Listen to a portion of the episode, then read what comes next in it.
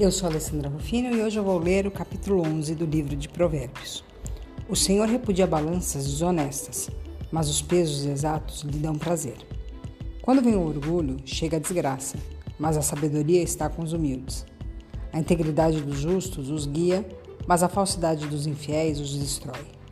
De nada vale a riqueza no dia da ira divina, mas a retidão livra da morte. A retidão dos irrepreensíveis lhes abre um caminho reto, mas os ímpios são abatidos por sua própria impiedade. A justiça dos justos os livra, mas o desejo dos infiéis os aprisiona. Quando morre o ímpio, sua esperança perece. Tudo que ele esperava do seu poder dá em nada. O justo é salvo das tribulações, e estas são transferidas para o ímpio. Com a boca, o ímpio pretende destruir o próximo, mas pelo seu conhecimento o justo se livra. Quando os justos prosperam, a cidade exulta.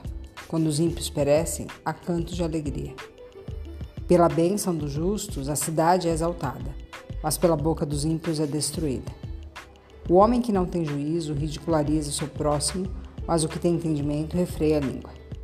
Quem muito fala trai a confidência, mas quem merece confiança guarda o segredo. Sem diretrizes, a nação cai. O que a salva é ter muitos conselheiros.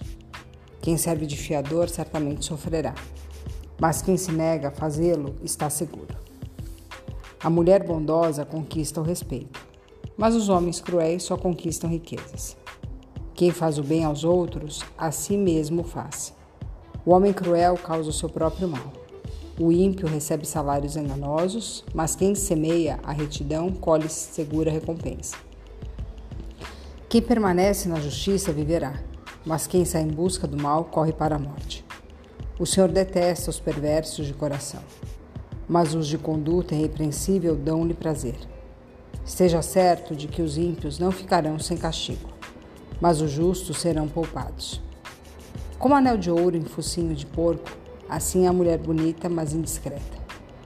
O desejo dos justos resulta em bem, a esperança dos ímpios em ira. Há quem dê generosamente e vê aumentar suas riquezas. Outros retêm o que deveriam dar e caem na pobreza. O generoso prosperará. Quem dá alívio aos outros, alívio receberá. O povo amaldiçoa aquele que esconde o trigo, mas a bênção coroa aquele que logo se dispõe a vendê-lo. Quem procura o bem será respeitado. Já o mal vai de encontro a quem o busca. Quem confia em suas riquezas certamente cairá, mas os justos florescerão, como a folhagem verdejante. Quem causa problemas à sua família herdará somente vento. O insensato será servo do sábio. O fruto da retidão é a árvore da vida, e aquele que conquista almas é sábio.